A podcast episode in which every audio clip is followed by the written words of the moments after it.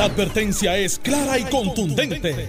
El miedo lo dejaron en la gaveta.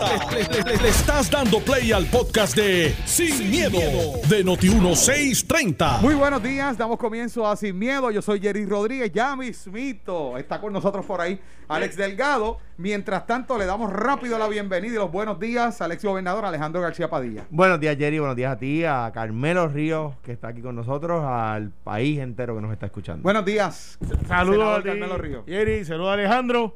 Eh, estaba hablando con los muchachos antes y tengo un secreto de radio. Lo- Un secreto de radio. sí, sí. Fanfarria. Eh, está- es, es un medio chisme, pero Ok. eh, pasa que tú sabes que Sánchez Acosta y José Bá están Ajá, aquí. ajá. Y dice, mano, es que la química de nosotros, nosotros nos miramos a los ojos, ya sabemos lo que vamos a decir uno con el otro. Y, pero yo, yo, qué bonito, pero ya Alejandro y yo hablamos todos los días y nunca nos miramos a los ojos. Y, y- y por eso nos sentamos de un lado a otro para no, para no evolucionar. Sí, entonces pues eh, ahí, ahí están ellos allá en el pasillo atrás hablando ¿Qué un tú, par de qué- cositas. qué tú quieres decir con eso? No sé, pues. Que se llevan bien. Se que llevan bien. Que, han Ah, compenetrado un no, equipo y- extraordinario. Sea, y, que se, llevan, se miran a los Ustedes ojos. no se miran a los ojos. No, pues estamos de frente a ti. Ah, sí, correcto. Estamos sentados uno al lado del otro. Tiene toda Exacto. la razón. Tiene toda la razón. Bueno, que Mirándote a los ojos. esto, está- esto comenzó bien romántico y bien amistoso hoy. Bueno, eh, freno cameral al código electoral. Y ustedes saben lo que pasó con esto, pero mientras eso se estaba discutiendo allí en la Casa de las Leyes, en Fortaleza la gobernadora Wanda Vázquez estaba reunida con el senador independentista Juan Dalmao y dentro de las cosas que por qué se hizo tan rápido, apresuradamente, eh, que había que hacerlo con más tiempo y lo tal vez lo relevante y lo interesante del asunto es que la gobernadora pues según se desprende de la información aparentemente le prometió que pues vamos a revisarlo otra vez o vamos a o vamos a, a verificar por eso sería el frenazo Bueno, mm, yo creo que no tiene relación. Qué bueno que la Cámara lo detuvo, es mi opinión, ¿verdad? Qué bueno que la Cámara lo detuvo. Yo creo que es un proyecto que invita al fraude. eh, y yo, lo que dijo la gobernadora Juan Dalmao es consono con lo que ella había dicho públicamente, de que si no había consenso lo vetaría. Bueno, eh, yo creo que la gobernadora está en una encrucijada porque mucha gente plantea que ella tiene un- un- una, una inconsistencia en tomando decisiones, que dice una cosa, hace otra. Ella se comunicó con el presidente del Senado, ella sometió enmiendas al código electoral.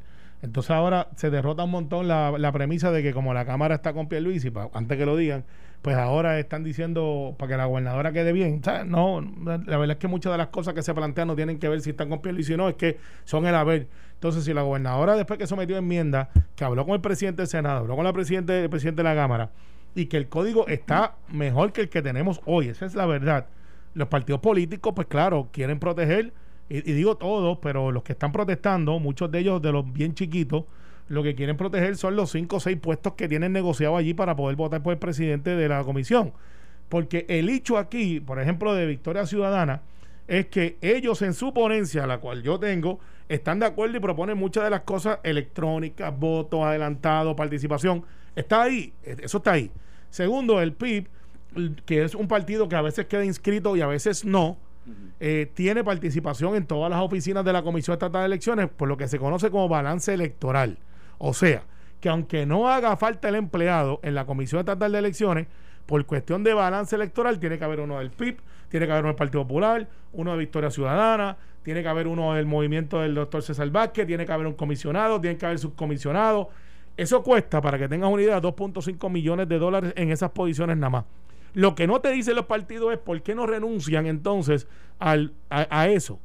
Porque tú sabes cómo es que negocian el asunto de votar por el presidente para el consenso. De la manera que negocian qué posición tú tienes para mí. Esto no se publica. Esto es lo que pasa ahí dentro.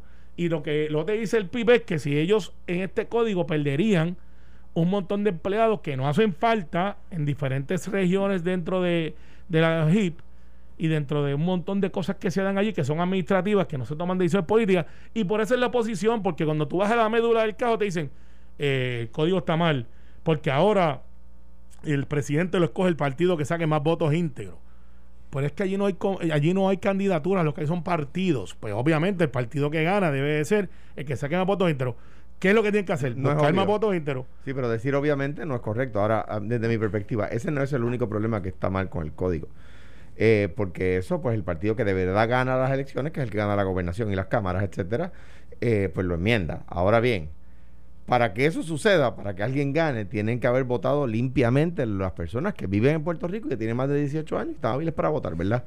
El proyecto dice, dice, ca- cambia la definición de domicilio para que una persona que no vive en Puerto Rico pueda decir, sí, pues yo no vivo ahora mismo en Puerto Rico, pero mi domicilio es allí. Antes, Jerry y Carmelo, el país que nos escucha, antes tenían que ser los marinos mercantes, o sea, la gente que trabaja en barcos, ¿verdad? Los estudiantes que están fuera pues temporalmente porque están estudiando, los que están en el ejército, ¿verdad? Esos son ejemplos, ¿no? Ahora, no, ahora es cualquier persona. Y lo dice textualmente, no es refutable. Dice que la persona va a decidir cuál es su domicilio. O sea, usted vive en, en eh, Greenbow, Alabama, al lado de Forrest Gump. By the way, Greenbow, Alabama no existe. Es una Eso, te iba a decir. Es, en una película. Es una película, pero no existe. No existe el, condado, co- de, el condado de Greenbow. De Greenbow. Pero si usted vive en Greenbow, Alabama, y dice, no, sí, pero mm, verdad, yo, yo siento que mi domicilio es Puerto Rico. Lo único que tiene que hacer es decir, no tiene ni siquiera que afirmarlo. Y la JIP está impedida por ley de preguntarle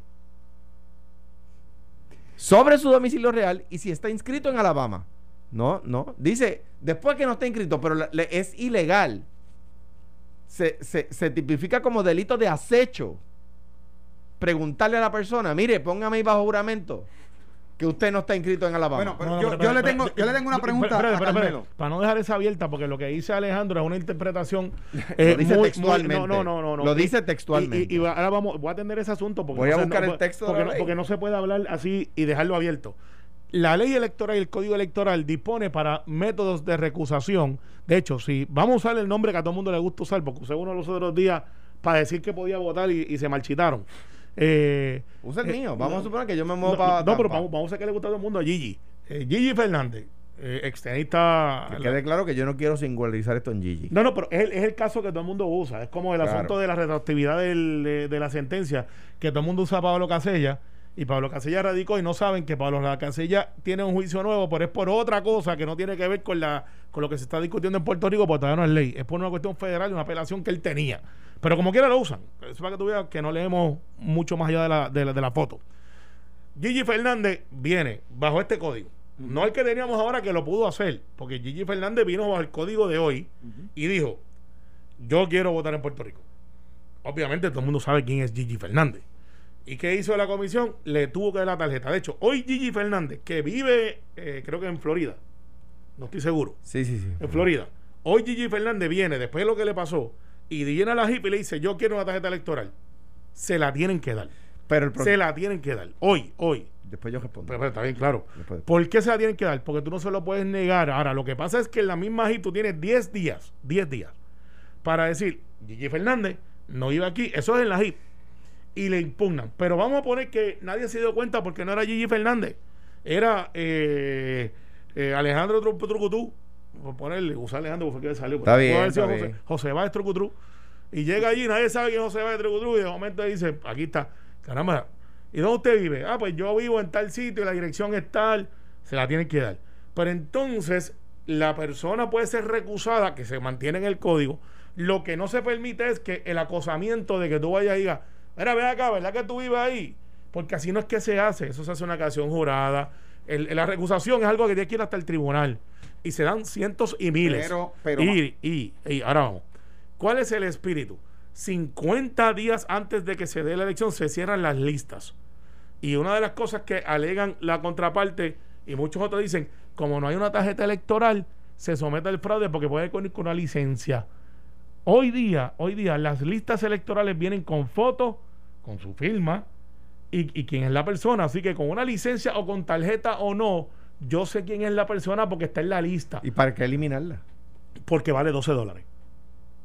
Pero, pero yo, yo- Cada tarjeta. pero yo quiero pero hacer un planteamiento. Yo- pero- yo yo pero- quiero hacer un planteamiento. En Digo, todo este digo, asunto- digo, espérate, si, la, en- ta- si la- eh, cada tarjeta le cuesta a la comisión 12 dólares, 12. Se, la, se la están comprando Juan Maldonado y al de Apex. No, no, peor, porque son desde antes que nosotros llegamos a la mira, política. mira, Pero déjame leer lo que dice la ley. Eh, eh, usted como gobernador, Alejandro, ¿usted la pagó a 12 dólares? No, no, tú no, Yo- no la pagas, la paga el. El- ok. Yo- o sea, se la costaba, a él costaba 12 gratuitamente. dólares. Costaba 12 dólares. Yo no, no- Cuesta- no, es cuesta- mi recuerdo, pero ¿Desde no- cuánto, sí, sí, ¿desde no cuánto cuesta duda. 12 dólares, de- Carmelo? de- desde hace más de 12 años cuesta 12 dólares Pero- eh, es una cosa ridícula pero eso es lo que tú. cuesta Pero mira, ¿qué dice la ley?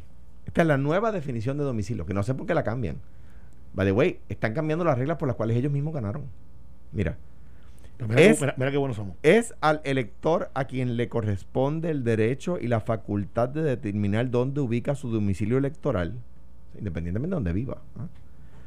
Pero siempre que no figure como elector registrado, como activo en más de una vez en otra jurisdicción de, Puerto, eh, de la jurisdicción de Puerto Rico o registrado como activo en Puerto Rico y simultáneamente en otra jurisdicción. Es decir, que si vive en Timbuktu y no se inscribe para votar en Timbuktu, puede votar en Rico. Pero es que yo, es que yo traigo, Eso es lo que dice mira, la ley. Es que yo quiero traer un planteamiento. no- no, porque pero- en esta pero- reunión. pero, pero déjame terminar. pero- tú, tú eres, No. tú, eres, tú, eres, tú eres el partido minoritario deja, deja- no está, que- no está, no está. que llegue Ale, vamos a hacer, Esto, vamos a hacer esto no, igual. no está susceptible a interpretación. O sea, está claro. No es una interpretación que hacemos que es algo que nosotros. está claramente puesto ahí. Está- ahora, acabo de leerle ahora, el texto de la ahora, ley. Espérate, que Ahora, yo quiero ir. eh, texto, miren, pero déjeme, déjeme exponer de- algo. de- deja- déjeme exponer algo. deja que hable el, el partido de el algo. partido de Jerry Dale. Rodríguez aquí lo dice que hay que hacerle unos cambios, ¿verdad? Como portavoz de la mayoría en la Cámara y que por eso se detuvo y demás. Pero es que lo que llama la atención es que de esta reunión, lo que está, lo que eh, expresa Juan Dalmao y dice, básicamente le planteé a la gobernadora, ¿verdad? Que independientemente del tema de los méritos o deméritos de la disposición de ley, no hay duda que en este momento históricamente que enfrenta Puerto Rico existe mucho desasosiego, intranquilidad y desconfianza hacia, hacia las instituciones gubernamentales y que firmar un proyecto en esas circunstancias que cambia las reglas electorales como la oposición de todos los partidos, con la oposición de todos los partidos políticos va a profundizar esa crispación que existe. Ahora, a lo que me refiero es que el legislador, a la salida de la reunión, ¿verdad? Dice, afirma que Vázquez Garcet, y aquí es que quiero ir, lo escuchó detenidamente, según Juan Dalmao, Ujú. mostró apertura, y aquí es que voy, para ver si una cosa tiene que ver con la otra. Le pidió que pusiera por escrito sus objeciones principales a la medida. le toca a la gobernadora ¿A qué cuando hora terminó la reunión? ¿A qué hora fueron las expresiones? ¿Y a qué hora dijeron, ah, aguanta el proyecto ahí? yo, yo creo que una cosa no tiene que ver con la otra No hay ribetes ahí. Eh, no porque ¿No? ento- entonces ah pues entonces la No se detuvo porque la gobernadora le, le escuchó a Juan Dalmao y... no no no y no, llamó a Johnny ¿Algún dijo, compromiso con las minorías? Yo no creo. No hay compromiso con las yo minorías. No creo, no creo. ¿No? Yo no me dedico a defender ni a Johnny ni a la gobernadora, pero, pero no creo.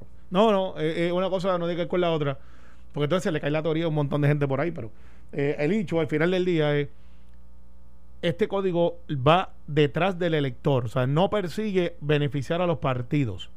Que es, es- es lo que es la consigna de muchos de los partidos pequeños, eh, de los intermitentes, que están a veces y a veces no están.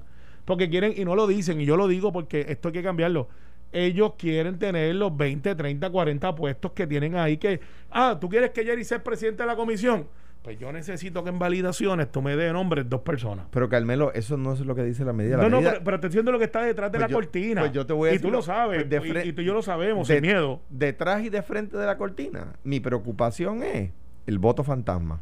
El que se va a permitir a gente que no vive aquí votar, eh, como si vivieran aquí, decidir por los que vivimos aquí. te voy a contestar eso. Y eso está en la ley. Eh, es el- que, está, es este- que el está en domicilio, el domicilio no lo reconoce el, el tribunal a menos que no esté en duda. El domicilio, ¿quién decide dónde tú vives, Jerry? No, no, no. ¿Es que- Alejandro yo no, o eres tú? No, Carmelo, No. tú sabes ¿Eres que, tú? tú sabes que domicilio. La- donde yo hago mis cosas, donde yo... donde- Domicilio. No, espera, espera, espera. Si te quieres poner el técnico, hablamos del revertendi, pero No, este eso no es. No, espérate, espérate, espérate. espérate. En Porque la ley, en la ley, el domicilio está definido. Y el domicilio es donde tú tienes el ánimo de residir. Exacto. Por lo ¿Y quién tanto- decide ese ánimo? Pues, lo que, lo que. ¿Pero el- quién lo decide? pero déjame contestarte. Pues dale, dale. La ley actual dice que eso eh, tiene que ver con donde tú estás. Tú vives en Guaynabo, yo vivo en Guaynabo. Ahora, lo que ustedes quieren hacer, de acuerdo al texto que yo acabo de leer, es que no tiene nada que ver donde efectivamente tú estás viviendo, es donde tú quieres vivir. Tú decides Tú vives en Guaynabo y quieres votar en Cuamo. Ah, pues do- después que no estés inscrito en Guaynabo, viviendo en Guaynabo, puedes votar en Y Cuamo. hay, una no. salva- hay, hay unas salvaguardas para eso. No. Pero vamos a ponerlo para terminar la O sea, discusión. yo eso es lo que dice la Pero ley. va- vamos un ejemplo. poner un Vamos a un ejemplo, ejemplo. el mío, no, vamos a poner un ejemplo. Pedro Juan Figueroa, talento de esta emisora. Ajá. Pedro Juan Figueroa eh, vive, literalmente, vive en dos lugares. Él hace su. eh, porque obviamente tú sabes que yo viví en Orlando 11 años y, y tengo mi hija viviendo por allá, por el estado de la Florida. Y él hace programas y interviene en asuntos allá, como talento de otras emisoras también. Eh, y, y yo lo escucho allá cuando voy y visito. Y él viene aquí a hacer su programa. O sea, él va y viene. Él, él está en la- literalmente en la guagua aérea, como muchos puertorriqueños. Y hay gente como la doctora Miriam Ramírez de Ferrer. Vamos a poner a alguien que fue electo. La doctora Miriam Ramírez de Ferrer vive entre Virginia, Florida y Puerto Rico. Porque tiene sus hijos y sus nietos en diferentes estados. Y ella, pues, como este, una persona este, que es ya retirada, pues va y visita a sus hijos y se queda tres meses allá, se queda dos meses en Florida. Ella va a discrepar de eso de que está retirada. Pero... Eh, bueno, exacto, pero, pero que sabe, ya, ya no está activa en su. Ella es médico, ella es ginecóloga, creo. Y no está haciendo, ejerciendo la práctica, por eso digo eso. Y ella de momento viene a Puerto Rico. ¿Dónde va a votar dona Miriam Ramírez de Ferrer? Pero es que el- el- eso está fenómeno. ¿Quién Carmelo. decide eso? Eso está fenómeno, pero eso no Ese es el que- ejemplo. No, sí, pero eso no es lo que dice la ley. Lo Eso es un, un ejemplo Pues entonces, fenomenal. Pero, pero ¿cómo hago yo en el caso mío? Por ejemplo, yo vivo en el área sur. Pero entonces yo tengo mi hija viviendo en el área metropolitana. Ajá.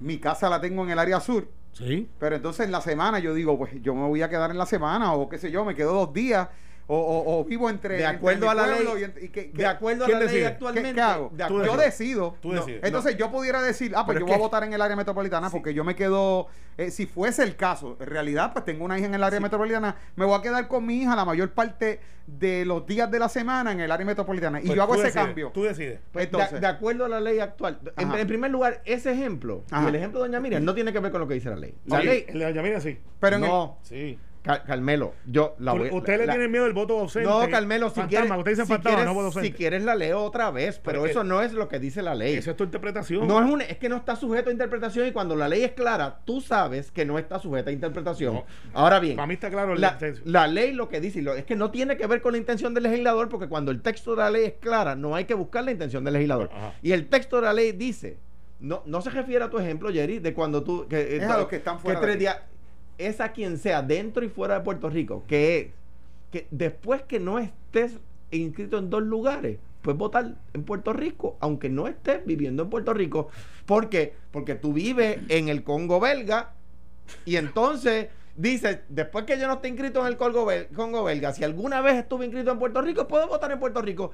Eso es lo que dice el texto de la ley. Mira. Y Carmelo, si tú quieres darle la interpretación de esa de- del ejemplo de Doña Miriam o del ejemplo de Jerry, pónganlo en la ley, pero no está en es la que ley. está ahí. Entonces, mira lo que Bueno, pasa. yo lo leo de nuevo, Lo, lo que pasa, lo, lo- que Mira, pasa, lo que pasa es. hay, hay más electores PNP o seguidores del PNP fuera de Puerto Rico que dentro de Puerto Rico. Pues parece que no, parece que cogieron de bobo a, a, a Darren Soto y a dos Ajá. o tres más con encuestas mal hechas, porque encuestas bien hechas le están diciendo a Marco Rubio, no te metas. Y fíjate que Marco Rubio acaba Mira, de decirle mira. a los electores puertorriqueños de Florida, aquí no hay votos para la estadidad. Espérate, espérate. Si la Espérate. mayoría de los puertorriqueños que se mudaron a la Florida fueran de verdad PNP, Marco. Rubio estaría diciendo, lo vamos a considerar. Espérate, esto se llama, miren, a, a Dalmau, que no empiece la Liga de Baloncesto Superior, porque aquí Alejandro acaba de hacer un pivote que sería playmaker de los maratonistas de Coamo. pero mira que cogió la bola de béisbol del parque AA y se puso pantalones cortos y brinque. ¿Sabes que en está el parque AA Sí. y la cancha de baloncesto al Al lado? lado, y al dijo, lado. se acabó el juego de baloncesto de béisbol, vamos a jugar baloncesto. Y después está el- pero, pero vamos a llegar y ahí. después está el mejor parque de soccer del país. Y, y- pero, de verdad, y es un velódromo que para correrlo hay que correr el pie en, empinado. en el velódromo ahora lo convirtieron en Eh, algo. pero, Pero, mira, espera, espérate, no te vayas para el monte. ¿puedo Quédate- leer la ley otra vez? bien, la puedes leer 10 veces. Que al menos vamos que no está sujeta a Pues, interpretación. Pero espérate, Alejandro, escucha, no, atiende el juego para no coger un bolazo. El hecho aquí es que fíjate como los partidos primero tienen dos hechos. El primer hecho que no debe, debe ser el que gane la gobernación. Y admiten, que eso es lo que me choca a mí dentro de un partido político, sobre todo como un partido, partido, partido popular, que aquí pues déjense de PC colores los dos partidos de mayoría. A mí ese hecho no me preocupa. eh, eh, es quién escoge o quién sugiere, porque no es que lo escoge, quién sugiere cuál va a ser el presidente de la comisión. Entonces dicen, pero es que el PNP siempre ha ganado. O sea, ya admiten que son segundos. Eso, eso me chocó. no, Sí, porque Carmelo, eso, eso es trivial. Está bien. Estás Está, trivializando está el tema. bien, pero eso es lo que dijo Héctor Luis, que es una eminencia en el Pero- asunto electoral, pero, por lo menos y del Partido y Popular. el otro día cogió al, al- al- al presidente de la Comisión de las Pero- Elecciones en jugando pelota dura y Yo no estoy diciendo que Héctor Luis le, no lo sacó a pasear. Yo, yo no estoy diciendo que Héctor Luis no sabe, al contrario, estoy diciendo que el Partido Popular yo sé, yo sé, yo sé. Yo difiero sus interpretaciones y, y el tiempo también lo ha traicionado. Pero, porque él estaba en contra del escrutinio y ahora el escrutinio ha surgido que es bueno. Escrutinio electrónico. Sí, pero le di- le- la historia le dio la razón en cuanto al voto electrónico. No, pero el escrutinio él estaba en contra. Dijo, me voy a tirar por la boca del morro. Parece que se fue al lado bien bajito y sobrevivió. Pero, porque se aprobó el escrutinio y él está vivo. no. El, el hecho es, No. el hecho es que después de eso, el otro hecho es vamos al voto de la diáspora, de los voto que están ausente, allá. al voto fantasma. El voto, ellos dicen el voto fantasma. Eso sería o voto adelantado o voto ausente, que es como se conoce. Entonces, de la manera que se subsana lo que ellos plantean, están en los propios articulados, con las recusaciones, con la IMAGIP. Carmelo, es que, es que Entonces, co- convierten en delito entonces, investigar la el, recusación. el, acusa- el acosar, el estar leyendo la casa, tirándole fotos, mira, No. no, eso sí. Ahora, lo que te están diciendo es que el Partido Popular, entre líneas, porque son los que han levantado eso, y otros más, pero el Partido Popular Y el con alguna- PIB, vamos y a el lo que está diciendo es, miren, para que estemos claros, yo quiero decir dónde es que tú vas a vivir. No, Sí, porque no, no, no, Carmelo, Sí, es donde tú efectivamente vives. No es el caso de Jerry, que vive parte de la semana en San Juan y parte en Cuamo. Es si que- fuese el caso, que no es- es, pero puse un ejemplo hipotético. Exacto. Que, es Ahora, que ahora- si- ahora- es- ahora te vamos a estar velando porque es, tú... que si, es que si tú viviendo en A ver, Cuamo, si tú viviendo en Cuamo, ya no estás inscrito en Cuamo, puedes votar en cualquier lugar de la isla que te dé la gana. Te- Eso es lo que dice la ley. te pueden recusar. Pero, te ah, puede- te, y pueden recusar. te pero puede- yo no puedo ir a tu casa y preguntar, Sí. ¿aquí vive. Jerry? Y, y si no, y si no está en la lista de transferencia, ahí está. Vamos a una pausa y regresamos. Estás escuchando el podcast de Sin, miedo, de Noti1630. Regreso acá sin miedo con el ex gobernador Alejandro García Padilla y el senador Carmelo Río. Bueno, ayer, eh, ¿verdad? Eh, la Junta de Supervisión Fiscal aprobó el nuevo plan fiscal y esto tal vez tomando en cuenta la maltrecha situación económica en la que se encuentra la isla y esto, ¿verdad? Eh, de conocimiento general por la situación económica a raíz de la pandemia. ¿Qué pasa? El presidente de la Junta de Control, José Carrión, eh, dijo que una de las cosas que mencionó bastante relevante, dijo que eh, Puerto Rico tiene que realizar cambios en la forma de gobernar. Porque no se puede estar, para ponerlo en arroyo y habichuela, como que no se puede depender tanto de esas asignaciones y dinero federal, que ya mismito, esta, como diría mi papá, esta lloviznita que cayó de fondos, de asignaciones, de incentivos y de ayuda, esto se va a acabar. Hay que cambiar la forma de hacer gobierno porque se está dependiendo mucho de los incentivos y de, las asignaciones federales. Bueno, eh, en primer lugar, desde María, la Junta eh, de Supervisión Fiscal sabe que tiene que cambiar el plan fiscal. Eh, luego la pandemia, pues los, los, los fuerza, ¿no? Desde María saben que ya no se trata tanto de reestructurar la deuda, sino de cómo hacer que la economía eh, subsista, ¿verdad? Ya era, entonces era un tema de repunte, ahora era un tema de, de supervivencia, ¿no? Eh, había eh, posiciones encontradas de algunas personas, eh, porque se entendía que el daño de María lo subsidiaba en los fondos federales. Los fondos federales fueron absolutamente ineficientes en su llegada. El gobierno federal fue absolutamente ineficiente. Tengo que decirle al país, por ejemplo, en Florida, ahora mismo el Departamento del Trabajo, equivalente allá, no ha entregado el dinero. Sea, el Departamento de Hacienda de Florida no ha, sido, eh, hay una crítica brutal, a la misma que hubo acá, a que se demoraban, ¿verdad? La hay allá. Eh, hay agencias federales en Puerto Rico que yo, que yo estoy a punto de, de mandar re- representando clientes porque son absolutamente ineficientes. Y si esto madura, lo diré aquí, ¿no? Este, diré cuáles, ¿no? Pero, pero el gobierno federal fue ineficiente y la Junta se dio cuenta que no podían subsanar el daño de María con los fondos federales porque el gobierno federal fue ineficiente. También el de Puerto Rico, ¿no? Y eso había una crítica pública, que si los vagones, que si los almacenes, que si cuánto más.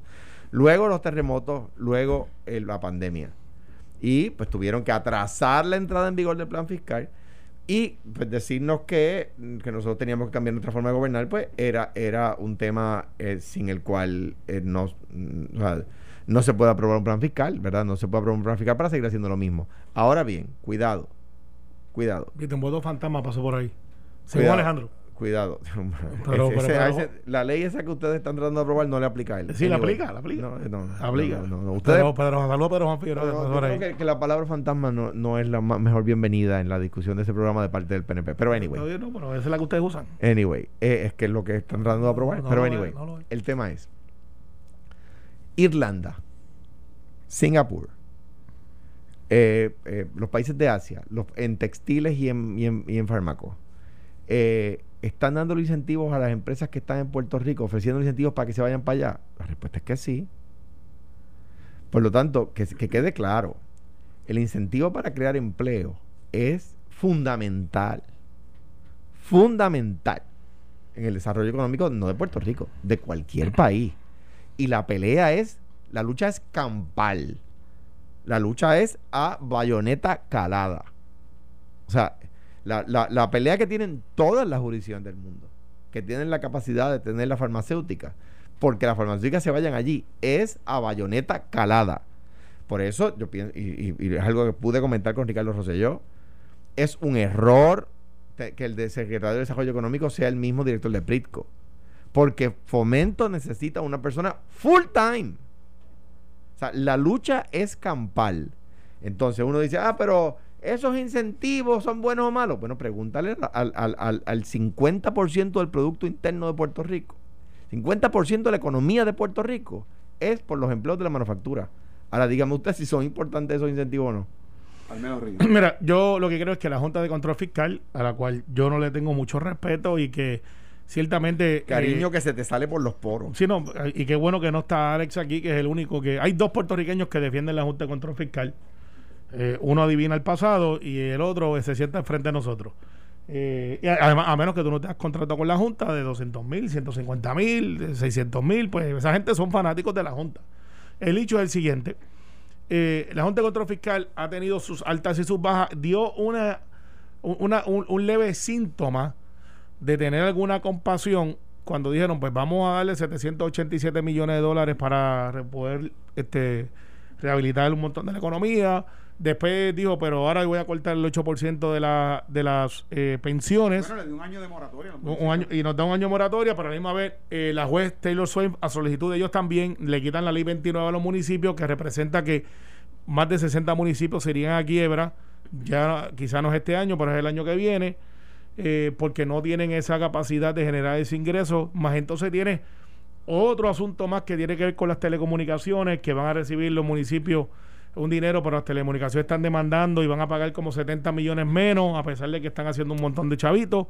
Eh, entonces, cuando tú miras todo ese panorama y ves que la Junta dice, bueno, pues le voy a dar un año más, una moratoria de un año más, se me parece la de un banco que dice que es moratoria y después al final te cobra lo que tiene que cobrarte y lo que no te tenía que cobrar también. Porque va a pasar factura después. Eh, claro, eh, no, no, es que lo estén viendo para atrás del pagaré, es que está diciendo en un año tienes que venir para acá otra vez y tienes que hacer lo que te supone que hubiese hecho este año, que es lo que no, no te- eso está en el fine print, en la, línea- en la letra chiquita.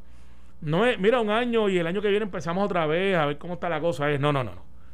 Te voy a dar un año porque, anyways, no hay de dónde cobrar. Vamos a empezar por ahí.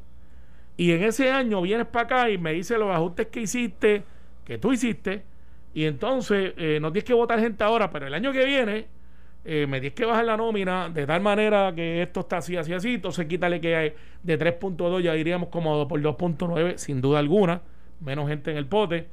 Un 27% de la población, según el último censo, eh, que ahora hay uno nuevo que hay que llenarlo, by the way, eh, es de 60 años plus. sabe que no necesariamente están en su época más productiva, aunque mucha gente yo creo que va a salir de retiro para volver para poder hacer lo que pasa en Florida, que mucha gente retirada vuelve a trabajar porque no pueden con lo que, le, lo es la pensión, que ahora se le baja 8% a los de menos de 1200, que es otro error. Eh, porque está yendo ahí, está eliminando la clase media, está eliminando los retirados, los está obligando a migrar. Entonces, la solución, ¿cuál es? Traer nueva gente a, a Puerto Rico. O los que tenemos, expandir. Y si, si creas empleos, y creas empleo. Entonces, la gente no se va y los que se fueron vuelven. en- entonces mira, mira, O mira. sea, un, un paréntesis para apoyar lo que dice Carmelo. En Lufthansa, en Aguadilla, hay un montón de gente, decenas de personas que se habían ido y volvieron porque encontraron ese trabajo. Claro. Entonces, mira, mira la, la teoría de la Junta. Aprueban y dicen, vamos a darle chavito a la gente eh, por incentivo, first response, lo cual yo voto a favor y lo he promovido. Pero eso tiene que ir acompañado de decir, ok, ¿quién me está creando los empleos? ¿Dónde están los empleos? Porque yo puedo sostener dos, tres meses al empleado. Decirle, caramba, yo como gobierno creé la situación que cerré. Porque no fue la economía. Yo gobierno tomé la decisión, voy a cerrar. Y te dije a ti que te ibas a quedar sin empleo por tres meses para que poder sobrevivir. O sea que tú estás, eh, estás hablando, Carmelo, de ese, ese dinero que nos, que nos otorgaron. Ahí están los 1.200. De, Los, dos mil- los 1.200 vinieron de Trump. de Trump. Sí, esos no son de aquí. Ok. eh, eh, Eh, eso es como la canción. Eso o sea, no por, e- son por de eso aquí. no, nos- no Sí. nos van a Pero pasar los- factura. por ejemplo, porque- los 500 no, pesos Por eso que- no nos van a pasar factura, porque hay gente preguntándose por dónde no, no los van No, a- a- no, por ejemplo, No, no. por ejemplo, lo- los préstamos de SBA, de, de Small Business Administration, SBA, eh, eh, son préstamos que, que no tienes que pagar. Si los utilizas para pagar nómina. si los utilizas para, para pagar nómina, y, eh, 75% y 25%, pu- y pu- puedes usar 100% para nómina, pero puedes usar el 25% para renta, Mm. agua, luz. Claro. Y, y entonces lo que te planteo es lo siguiente. De los La, negocios. la- la Junta debería, en vez de estar diciendo, pues te voy a hacer esto, te voy a aprobar los 200 pesitos aquí, te voy a aprobar 400 aquí, decir, ¿cómo yo mantengo que esa gente que yo mandé para su casa porque quería que sobrevivieran, porque esto es una pandemia, es una cuestión de seguridad, de salud, ¿cómo yo garantizo que esos empleos estén ahí? Esto suena feo para alguna gente que creen que hay que darle al más pobre siempre, y yo soy de los que creo, tenemos que no darle, tenemos que ayudarle para que se pueda levantar y salir de la pobreza. Y eso no se hace con un cheque mensual.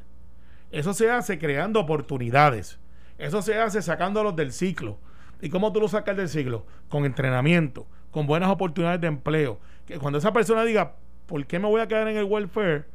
Ah, porque en el lado que voy a ir a trabajar, primero que además que el trabajo te da una estima mayor, porque estás creando, estás produciendo, me hace lógica porque es negocio. Porque en vez de ganarme eh, 800 pesos mensuales para sobrevivir, ahora me puedo ganar 2.000, 2.500. eh, puedo tener mi carrito, puedo tener mi casita, puedo echar mis hijos para adelante y puedo crear empleos.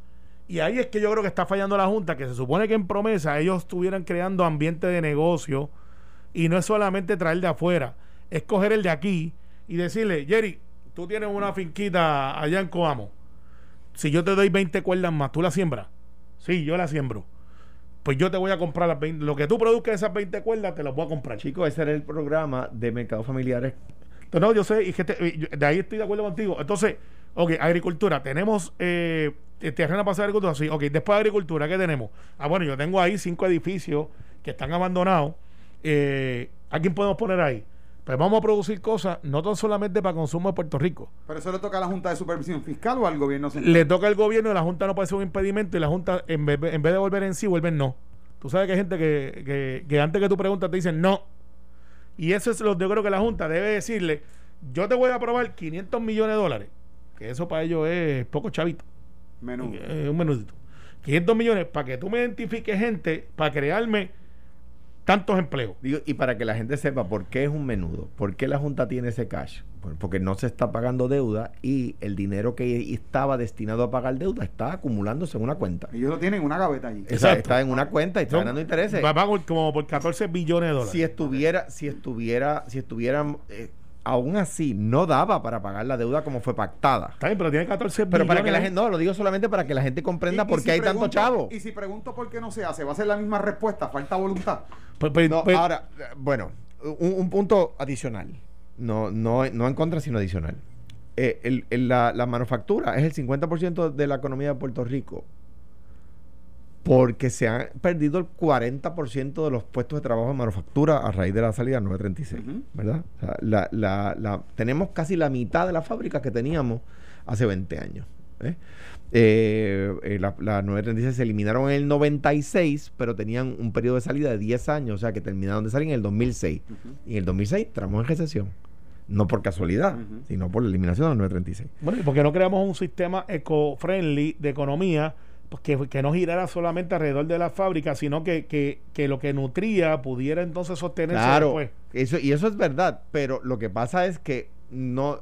¿Y, y por qué no creamos ese? ¿Por qué eh, bajo la administración de Roselló Padre, el segundo cuatrenio, de Doña Sila, de Aníbal, de Fortuño, mía, ahora con Ricardo, con Pilusi, con Wanda, en, él- él tiene que meter esa ahí. en, esta, en este cuatrenio compartido. este, ¿Por qué todos estos gobernadores no lo hicieron? Bueno, porque estamos compitiendo con países que, que efectivamente crean sus incentivos y crean sus incentivos para competir, no es, no es con cariño. O sea, quieren esas fábricas.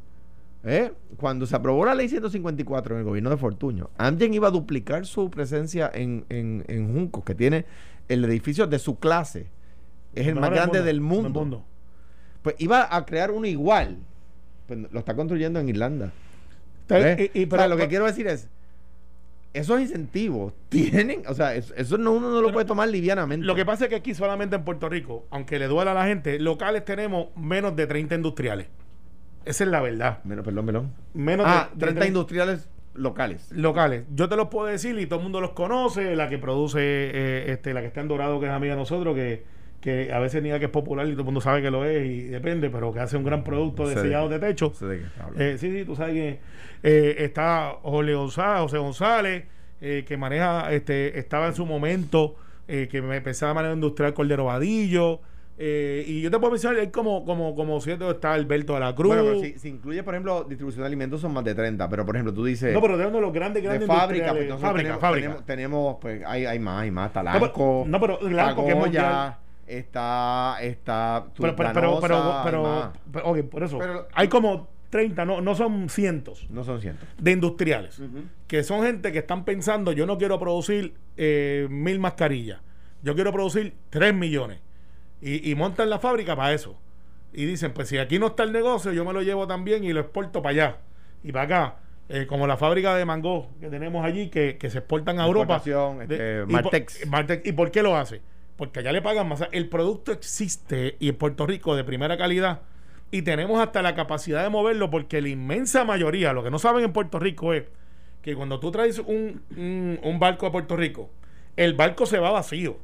Porque nosotros no exportamos lo que tenemos que exportar. Entonces, si nosotros pudiéramos, y este, este ejercicio, yo cuando fui abogado de la isla, de la Unión de la Isla, eh, yo lo veía, pero no lo pensé, como era abogado de la isla, no estaba pensando como gobierno, no me di cuenta de que hay unas oportunidades de que yo pueda estar en ese flete a un precio de descuento, porque el barco llega aquí y no me lo puedo tra- teletransportar al otro lado para donde va, para Jacksonville. Va vacío para allá. Pues ahí yo puedo meter productos míos a un precio de descuento y vender en la Florida, donde hay un mercado espectacular para los puertorriqueños. Y yo estoy de acuerdo contigo, pero el primer paso es sustituir en góndola. O sea, para lograr exportar, Tienes que tener aquí sólido. pri- primero tienes que vender. Digo, pregunta- como regla general, no Pero, siempre. pero, pero una pregunta que yo quiero entonces plantear. En un momento dado se decía que, por ejemplo, un ejemplo hipotético, la industria avícola aquí en el país funcionaba como prácticamente lo que mencionó Carmelo, donde tú esas 20 cuerdas siembra, te voy a comprar lo que produzca. En una ocasión yo escuché que así funcionaba la, la industria avícola en el país cuando En- estaba en, en- su en su peak. En, en su pic, donde te decían, ahí está esa granja, tú tienes que trabajarla, cuídame esos pollitos, El- yo te los voy a comprar. el- te, ponían los huevos. El, Decía- proyecto- problema de la industria avícola lo conozco bien y es bien complejo. Pero ¿cuál fue el detonante? O sea, en su peak, Picú produciendo al máximo de lo que produjo jamás Ujú. y Torrico produciendo al máximo de lo que produjo jamás, pollo fresco del país, eh, satisfacían el 55% de la demanda local. O sea, solo la mitad, un poquitito más de la mitad. Pero entonces eh, le dio a un, grupo de personas bien intencionadas por, dijo, espérate, si hay 45% adicional, déjame hacer otra, fla- otra fa- eh, fábrica. Y hacen otra fábrica en el sureste, que se llamaba Canto Alegre. Entonces, ¿qué pasa? El, el- el problema de- del 55% no era un tema de que faltaba oferta, es que faltaba demanda por pollo fresco del país. Entonces, ¿qué, qué, qué pasó? La creación de esa fábrica quebró Picú, que no importaba pollo, y Torrico sobrevivió porque Torrico, eh, a la vez que produce pollo, importa pollo también. Y también se unió el asunto del dumping, que es que venían en jurisdicciones donde el pollo mataba escoba, como dicen por ahí, que era el pollo que nadie quería, te- se lo mandaban a los supermercados a un precio que era lo que se llamaba los ganchos, y te lo ponían en, todavía existe, Y de momento vienen y cogen y decían, pues si el pollo aquí te vale, pues poner un precio a 45 centavos la libra, yo te lo voy a enviar a 15 chavos, porque como quiera es algo que, no, que lo tengo que votar si no lo vendo, y lo mandaban a Puerto Rico y te ponían pollo a 15 chavos la libra. Entonces él de aquí decía, pero si a mí producirlo me vale 20 y no tengo que montarle un barco. mercado. Entonces, pues, y, y, ese, y esa práctica había que detenerla. Y lo mismo pasa con los huevos. Y, y cuando yo ahorita que te ponen los huevos es que se le da, regalaba hasta los huevos a los a los, a, los- a los Sí, a- los- apicultores. a los. O sea, no tienen ni que producirlo. Decía, mira, aquí está y, y estas son las condiciones. Y ya estaban prevendidos. Entonces, eso tenemos que hacerlo con otras cosas. Y, y en el caso de, de- de desarrollo económico, la Junta ha sido muy, muy, muy, muy floja Bueno, en promover eso. bueno. Ese No, no- de la no Cámara. quisiéramos finalizar sin hablar Sí. sobre el proyecto de la Cámara que tiene radicado para, para de alguna forma que no se hagan las primarias. Mira, bueno, que, que si las hacen, las hagan con los chavos del partido Ok. de- demócratas, no con los chavos del pueblo de Puerto Rico. Le agradezco a Jesús Manuel Ortiz, a Bianca Engleró y a Cruz Burgos que presentaron léeme los nombres otra vez. Jesús Manuel Ortiz, González, Bianca Engleró y Ramón Luis Cruz Burgos. Ahí tiene que haber un error. By the way, Luis Vega se, se unió al proyecto. Ah. Se- Se unió- eh, el, no papel firmó. ese, el papel ese que ¿Se se unió? después, que se... No, por eso yo quería, o sea que. y, y eh, el estatus de ese proyecto. Pues se radicó ayer en la Cámara. Hoy Aníbal José Torres lo va a radicar también por petición en el Senado. Eh, lo, lo presenté yo con un grupo de, de ciudadanos, ¿verdad? Preocupados por esto, para que la gente sepa. En el Partido Demócrata había 14 candidatos, que sé yo, un montón. Todos se fueron retirando, suspendiendo sus campañas y endosando a Joe Biden. ¿Verdad? Todos han endosado a Joe Biden. ¿Ok? Pues el partido dice, la ley me obliga a celebrar una primaria e ir a votar. ¿Verdad? Hay. Pero era porque Yulín, a través de, de Sanders, decía que él quería tener No, primarias. Yulín- en- Carmen Yulín, de hecho, Ya eh, ya, me está diciendo que diga Dios. eh, ya, sí, pero hay que decir esto. Carmen Yulín eh, ya eh, a- le dio, eh, endosó, ¿verdad? Le dio like, digamos, a, a, a la radicación de este proyecto. pero no habló con Bernie. Este, no sé si habló con Benny. Yo no habló ahí, con Bernie, yo hablé con hace tres per- semanas Permíteme y explicar esto no- porque no es le escucho. importante. Hay 2.2 millones de fondos públicos asignados para las primarias eh, eh, presidenciales en Puerto Rico. 2.2 millones. La Junta, La cuando habla de, de cambiar la forma de gobernar, debería estar preocupada por esa por ese por ese gasto. Si, si quiere preguntar, preocuparse por cosas en serio. Ahora bien, lo único que hay que hacer es aprobar esta, med- esta medida. Yo sí, la, Carmelo dijo que le iba a descargar en el Senado. Yo sí lo, va- la va a radicar la va a radicar hoy en el Senado. La Cámara ya la tiene. Aquí la- lo- los estadistas del Partido de- Demócrata y, no excluyo y no, no incluyo a Carmelo ni a Zoe por supuesto porque están en están, están- están de acuerdo con nuestra posición o, o digamos los dos tenemos la misma posición no pueden utilizar esto como un ardid para votar por Bloomberg eh, eh, y hacer una, una, una pataleta eh, porque no existe razón para gastar esos chavos de fondos públicos y yo soy demócrata. Esto fue, el podcast de Sin, miedo, de Noti1630. Dale play a tu podcast favorito a través de Apple Podcasts, Spotify, Google Podcasts, Stitcher y notiuno.com.